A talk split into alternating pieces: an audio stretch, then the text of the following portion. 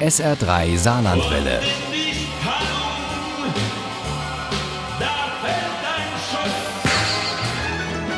Der Krimi-Tipp.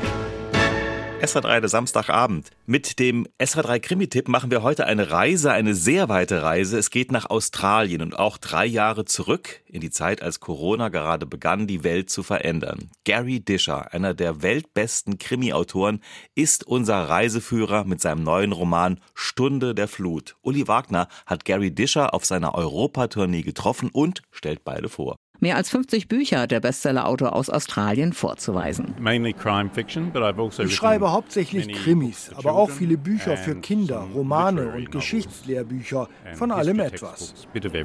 Gary Disher ist im nördlichen Teil von Südaustralien aufgewachsen, etwa auf halber Strecke zwischen Adelaide und Flinders Ranges. Es ist trockenes Land. Es ist sehr schön, wenn es nicht gerade von Dürre heimgesucht wird. Ich schreibe über die Gegend, in der ich aufgewachsen bin und die mir sehr vertraut ist. Berühmt geworden ist er mit seinen Polizeiromanen um Hall Chalice und um Paul Hirschhausen. Aber sein neuer Roman, der Auftakt einer neuen Reihe, spielt ganz woanders, an der Küste Tasmaniens, dort, wo sein neuer Held Charlie Darwin aufgewachsen ist und seit Jahrzehnten jeden Morgen im Meer schwimmen geht. Er wohnt auch wieder in seinem Elternhaus und doch ist so vieles auch anders. Das drückt der Originaltitel The Way It Is Now auch sehr deutlich aus.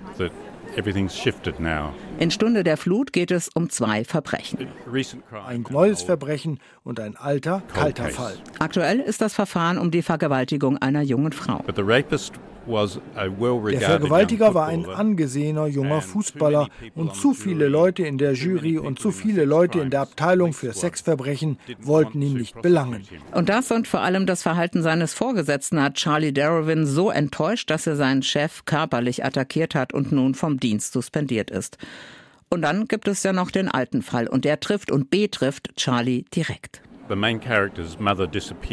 Die Mutter der Hauptfigur ist vor 20 Jahren verschwunden und jeder hat seinen Vater beschuldigt. Sein Bruder gibt dem Vater die Schuld, aber die Hauptfigur glaubt, dass der Vater der Mutter nichts angetan hat, aber ihre Leiche wurde nicht gefunden. Nun hat er also Zeit und will herausfinden, was genau mit seiner Mutter passiert ist, vor 20 Jahren.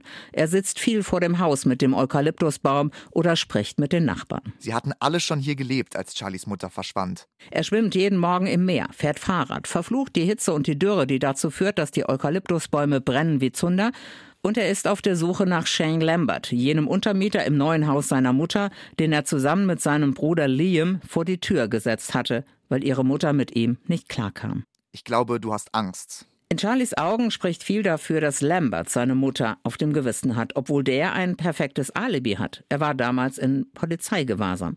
Kurz gesagt, Charlie ist zwar suspendiert, aber er ist permanent auf Spurensuche. Im Laufe der Jahre hatte es eine Handvoll solcher Spuren gegeben und Charlie hatte jede einzelne davon verfolgt. Niemand sonst schien sich dafür zu interessieren, wer seine Mutter entführt hatte.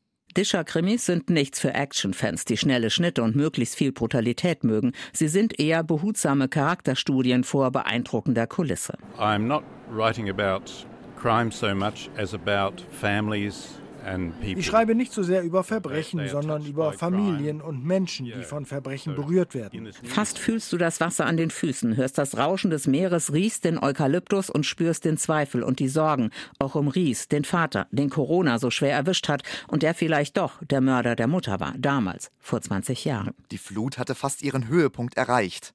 Er kontrollierte seine Mails, dann den Newsfeed. Bei Ausgrabungsarbeiten an einer Adresse in Swanage war ein menschliches Skelett gefunden worden. Auch Stunde der Flut ist so viel mehr als ein Krimi. Eine Studie darüber, was Verbrechen mit den Menschen machen, denen sie widerfahren. Und das in bester Discher-Manier. Beeindruckend und spannend. Stunde der Flut von Gary Discher ist im Unionsverlag erschienen. Das Buch hat 336 Seiten und kostet mit Hardcover 24 Euro. Das E-Book gibt es für 19,99 Euro. Ohne Krimi geht die Mimi nie ins Bett. Für Mimi und andere Krimi-Fans. SR3 Saarlandwelle. Hören, was ein Land fühlt.